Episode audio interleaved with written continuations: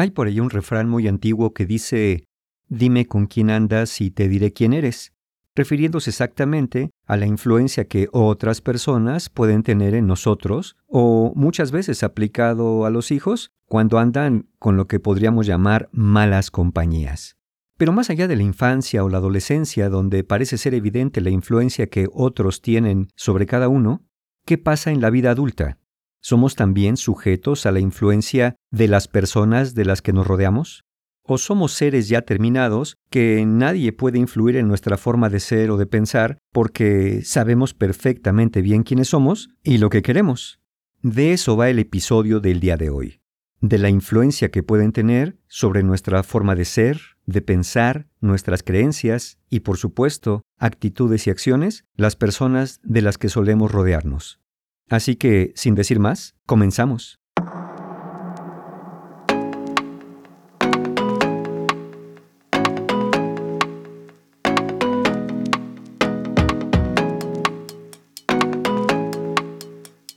¿Qué tal? ¿Cómo están?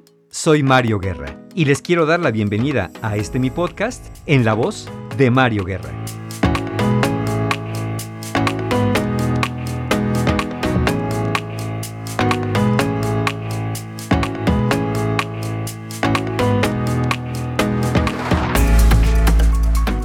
Personas tienen la creencia de que su forma de ser, su forma de pensar, sus creencias y el autocontrol provienen únicamente desde el interior, pero muchas de nuestras acciones dependen tanto de las personas que nos rodean como de nosotros mismos. Las personas de las que nos rodeamos tienen el poder, de alguna manera, de hacernos actuar a favor o en contra de nuestros propios intereses. Por ejemplo, en un sentido un tanto negativo, podríamos eh, acabar eh, comiendo más, bebiendo más alcohol, cuidando menos el medio ambiente y ser más arriesgados en muchas áreas, especialmente si las personas de las que nos rodeamos también lo son. Y en el sentido inverso, por así decirlo, también puede ser cierto. Es decir, las personas que nos rodean pueden influir positivamente en nuestras acciones y ulteriormente influir también en nuestra forma de ser. Pero retomando aquella frase de dime con quién andas y te diré quién eres, yo más bien diría Dime cómo son las personas que frecuentas y te diré cuál es el tipo de influencia que pueden tener de alguna forma sobre de ti. Y esto que planteo acá no es algo que a veces sea evidente para nosotros ni para los otros, porque muy frecuentemente ocurre en gran parte de forma inconsciente. Es decir, una parte de tu mente capta constantemente las señales de las personas que te rodean y te da una idea de su comportamiento. Y no me estoy refiriendo aquí a la presión de grupo, donde otros pretenden deliberadamente influir sobre tu forma de ser y opiniones, sino me refiero más bien al fenómeno de la influencia social. Y esto se va a cosas realmente elementales. Por ejemplo, nuestra manera de comer, ya desde la década de los años 80, se han hecho estudios que demuestran que cuando comemos solos, cuando comemos con personas desconocidas o cuando comemos con amigos, el resultado puede ser distinto.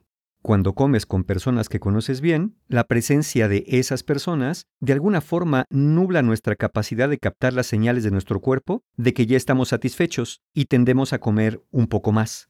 Por cierto, igual que lo puede hacer la televisión cuando lo estamos mirando mientras comemos. Pero bueno, y a todo esto, ¿por qué? Nada más es un ejemplo el que acabo de dar. ¿Por qué la presencia de otros influiría de manera inconsciente en nuestro comportamiento? Bueno, todo tiene que ver con la aceptación y la pertenencia. Sentir que estamos conectados con otras personas nos hace sentir bien y entonces es un incentivo, de alguna manera, para replicar o aproximarnos a conductas similares a los otros, opiniones, creencias y valores que los otros pueden tener si sentimos que estamos siendo aceptados por ellos y eso, como dije, nos da una satisfacción. Nuestra forma de vestir, los lugares que frecuentamos y todas nuestras filias y fobias se encuentran muy influidas por las personas que nos rodean o de las que nos hemos rodeado, porque finalmente de dónde aprendimos prácticamente todo, claramente de la familia, sociedad y cultura, ¿no es cierto? Eso es perfectamente normal y no pretendo acá decir de ninguna manera que no deberíamos dejarnos influir por nadie ni por nada, porque eso prácticamente es imposible. Lo que propongo acá con esta conversación es, de hecho, reconocer la influencia que otros tienen en nosotros y también, por supuesto, la influencia que nosotros podemos tener en los demás. Y digo que sería importante hacerlo consciente porque de otra manera podemos caer en un fenómeno conocido como el pensamiento de grupo, el pensamiento tribal o empezar a seguir dogmas que ya no cuestionemos.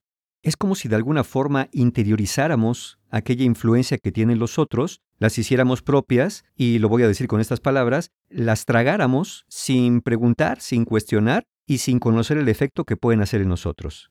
Por ejemplo, este pensamiento de grupo, cuando es sostenido por muchas personas, evidentemente va a tener un impacto negativo en el desempeño de ese grupo, porque su capacidad de evaluar su comportamiento se va a ver deteriorada. Es decir, van a ser personas reactivas, que defiendan ideas sin argumentos solamente por defenderlas, y entonces ya no hay posibilidad de cambio ni mejora, porque todo se vuelve un dogma, es decir, algo en que creer y algo que debes creer, porque si no, estarías siendo traidor al pensamiento del grupo.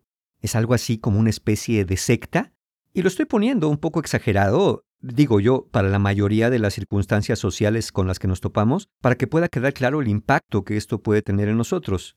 Por eso una de las cosas más importantes que tendríamos que evaluar, cada uno de nosotros, por supuesto, con honestidad y sinceridad, es nuestra propia necesidad de querer encajar con otras personas, nuestra propia necesidad de ser queridos o respetados o valorados por un grupo determinado de personas o por una persona en particular, porque mientras más grande sea esa necesidad, es más probable que nuestros pensamientos, creencias, valores y actitudes se vean muy, muy influidas por aquellos a los que queremos agradar, los grupos a los que queremos pertenecer. Y sé que esto que estoy diciendo es complicado porque ya dije antes que sucede de manera inconsciente muchas veces. Entonces por eso convendría hacer una pausa, mirarnos en retrospectiva, reconocer internamente cuáles son nuestras motivaciones para hacer tal o cual cosa, particularmente cuando nos comportamos de formas diferentes cuando estamos cerca de aquellas personas. Y no pocas veces probablemente a alguno de ustedes le ha pasado que alguien le comenta, Oye, cuando estás con este amigo, cuando viene tal visita o cuando estás en tal lugar, te comportas muy diferente. Y uno rápidamente se apresura a decir, no hombre, eso no es cierto, ¿cómo crees? Pero en esos comentarios puede haber mucho de verdad. Es decir, desde afuera pueden verse cosas que nosotros en nuestros propios puntos ciegos no somos capaces de detectar o nuestros mecanismos de defensa nos impiden reconocer. Y todo esto se ha visto acrecentado en los últimos tiempos con aquello del FOMO, por las siglas en inglés de Fear of Missing Out, o el miedo a perderse de algo, y lo podríamos traducir como una especie de ansiedad social en la cual se ve incrementado un deseo de estar continuamente conectado con lo que otros están haciendo. Y entonces eso empuja a una persona a seguir las tendencias de la moda que son populares entre un grupo de amigos, por ejemplo, adoptar rituales de un grupo religioso, ver un programa de televisión o serie que esté de moda, porque cómo no voy a hablar de eso si todo mundo está hablando de eso, o el grupo musical o artista favorito, favorito de la mayoría, obviamente, al menos de nuestro grupo cercano, nuestro grupo de amigos o incluso de nuestro grupo etario, es decir, más o menos de nuestro rango de edad. Y esto porque tampoco nos queremos sentir raros, diferentes, excluidos de la conversación, lo cual es otro elemento que nos empuja precisamente a modificar nuestras conductas, creencias y actitudes. Y algo que cuesta mucho trabajo reconocer, al menos en público, y casi nadie lo hace, es como esta influencia puede variar en lo público y en lo privado. Es decir, en lo público, nuestros comportamientos son empujados a coincidir con las expectativas de los demás, mientras que en lo privado se puede mantener una actitud diferente hacia eso mismo. Por ejemplo, a lo mejor enfrente de un grupo de personas puedes decir que te gusta un artista determinado porque a todo mundo en ese grupo le gusta. Sin embargo, en lo privado puede ser que esa música no te guste tanto, pero para ganar aceptación muchas veces decimos que no está tan mal. Y claramente también podría ser que a un grupo de amigos le guste aquel artista, tú lo veas o lo escuches y también acabe gustándote, a lo mejor inicialmente por esta conformidad al grupo y después porque te das cuenta que realmente te gustó. Sin embargo, quien te introdujo a ese artista o esa experiencia fue aquel grupo de amigos. Es decir, ahí está la influencia, que repito, y me es muy importante repetirlo, no necesariamente estoy hablando de una influencia negativa, a veces simplemente es neutra y otras veces es positiva, como cuando tienes amigos que están a favor de la ecología, por ejemplo. En lo que quiero insistir nuevamente acá es evitar caer en la famosa frase que dice, eso a mí no me va a pasar, o creer que nadie influye en nuestras opiniones. Claro, si uno ya tiene de por sí la necesidad de llevarla contra todo el mundo, esa es otra historia. Es decir, no es que los otros no influyan, es que tú ya tienes como la misión o la necesidad de cada vez que alguien dice que sí, tú dices que no, y si alguien dice que algo es bueno, tú dices de inmediato que es malo. Pero esa es otra historia que tal vez hable de ella en otro episodio. Aunque claramente si lo piensas, aún en esa actitud hay una influencia de los demás. Es decir, los demás están determinando hacia dónde vas a dirigir tus opiniones. Como en el ejemplo de si dicen bueno, tú dices malo, pues dijiste malo porque los demás dijeron bueno. Y ahí está una influencia, aunque sea en contrario. Pero bueno, más allá de esto, ¿cómo nos damos cuenta si realmente un grupo está influyendo en nosotros, digámoslo así, de manera privada o solamente es una influencia pública, como ya puse el ejemplo antes? Bueno, parece ser claro, ¿no? Como también ya lo mencioné, cuando estás cerca de esa persona o ese grupo, tienes una forma de comportarte o de expresarte, y cuando te encuentras lejos de ellos o en lo privado, tienes otra diferente. Por ejemplo, vamos a pensar que tienes un grupo de amigos a los que les gusta ir a jugar eh, a los bolos o boliche, como también se le llama. Y entonces, una vez a la semana, todos van a jugar, tú también vas a jugar al boliche.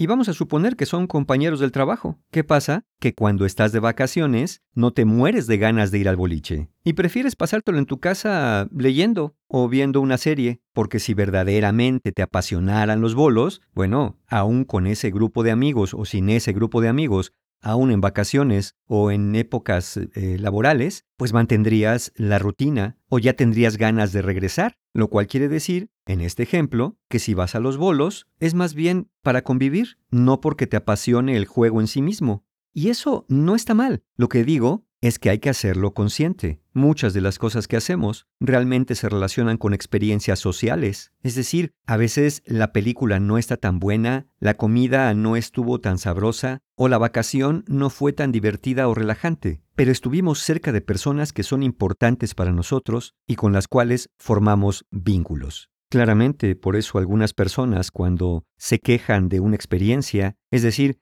se la pasan quejándose en las vacaciones, se la pasan quejándose de la película, o se la pasan en un constante lamento de todo lo que les rodea, parece ser que para ellos lo importante era la experiencia del lugar, no tanto la experiencia de la compañía. En general, quiero decir, evidentemente, siempre va a haber excepciones. Pero finalmente acá quiero hablar de otra forma de influencia que los demás pueden tener sobre cada uno de nosotros, y estos son los roles que representamos o los roles que desempeñamos. Y cuando me refiero a roles, me refiero de todo tipo. Es decir, puedes tener el rol del hermano mayor, del amigo solidario, del fiestero del grupo, del que siempre hace bromas o del que da buenos consejos.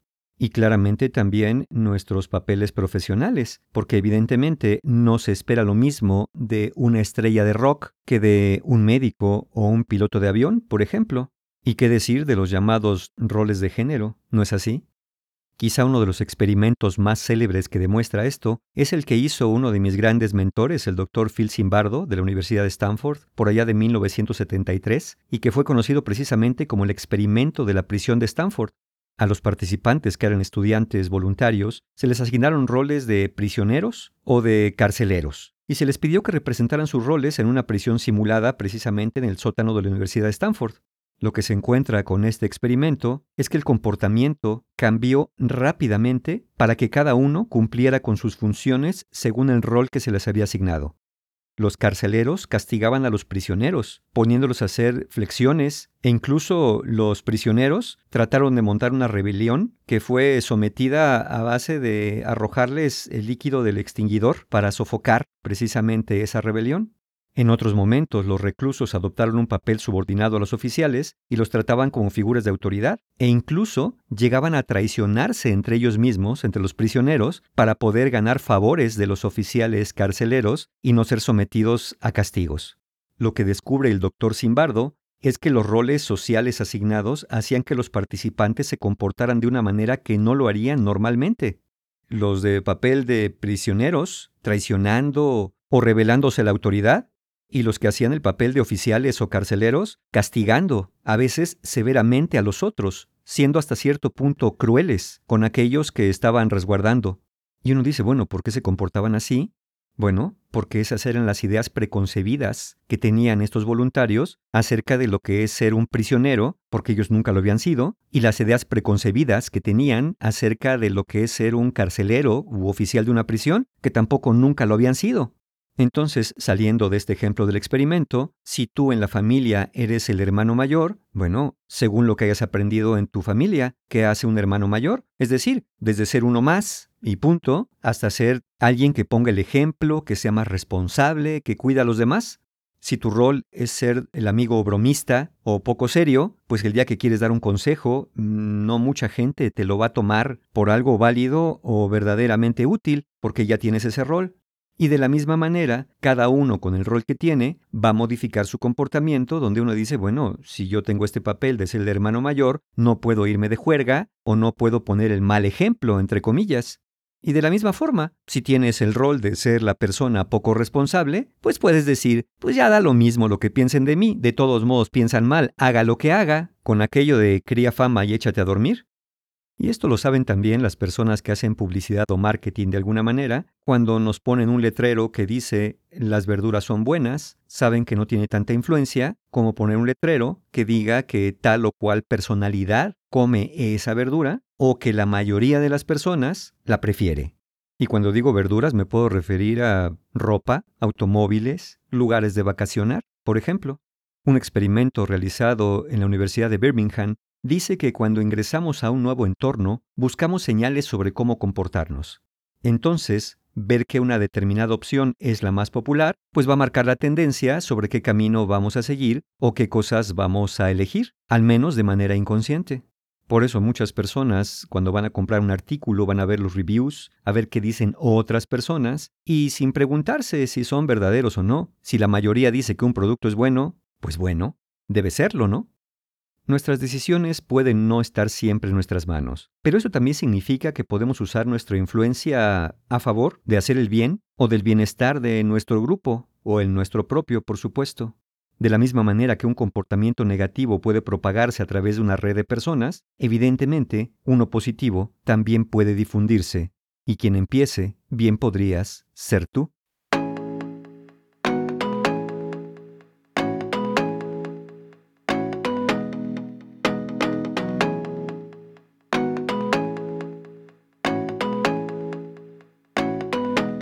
Y entiendo perfecto, porque como lo he dicho, esto tiende a ser inconsciente, que a veces hay una gran necesidad de pertenencia que nos impide cuestionar o, entre grandes comillas, revelarnos a lo que el grupo determina. Y esto es porque el precio suele ser alto. Me refiero al rechazo, la exclusión o al menos ser catalogados como raros por aquellas personas a las que deseamos estar afiliados o pertenecer. Sin embargo, me recuerdo ahorita de aquella cita de Nietzsche, donde decía que no hay precio demasiado alto por el privilegio de ser uno mismo. Es decir, si aquel grupo al que perteneces te lleva de forma indirecta, al menos, a quebrar con tu sistema de creencias, de valores, y alejarte de lo que sientes que es bueno para ti, quizá más valdría renunciar a la pertenencia a ese grupo. Finalmente no estás renunciando a todo lo social o apostando por el aislamiento. No estoy diciendo que más vale solo que mal acompañado. Lo que digo es que siempre habrá grupos que se aproximen más a lo que tú consideras como valioso. Siempre habrá personas que no te exijan sacrificios para pertenecer o te sometan a pruebas para ver si eres digno de estar en su club. No, a veces, si ese es el precio, no sé si estoy dispuesto a pagarlo. Y probablemente sea cierto de alguna manera eso que dicen algunos que no somos totalmente libres, porque finalmente estamos condicionados por muchas cosas, entre ellas lo social. Y sin embargo, siempre hay un grado de libertad, al menos el de poder decidir con quién queremos estar. ¿Nos escuchamos? El próximo episodio, aquí, en la voz de Mario Guerra. Hasta pronto.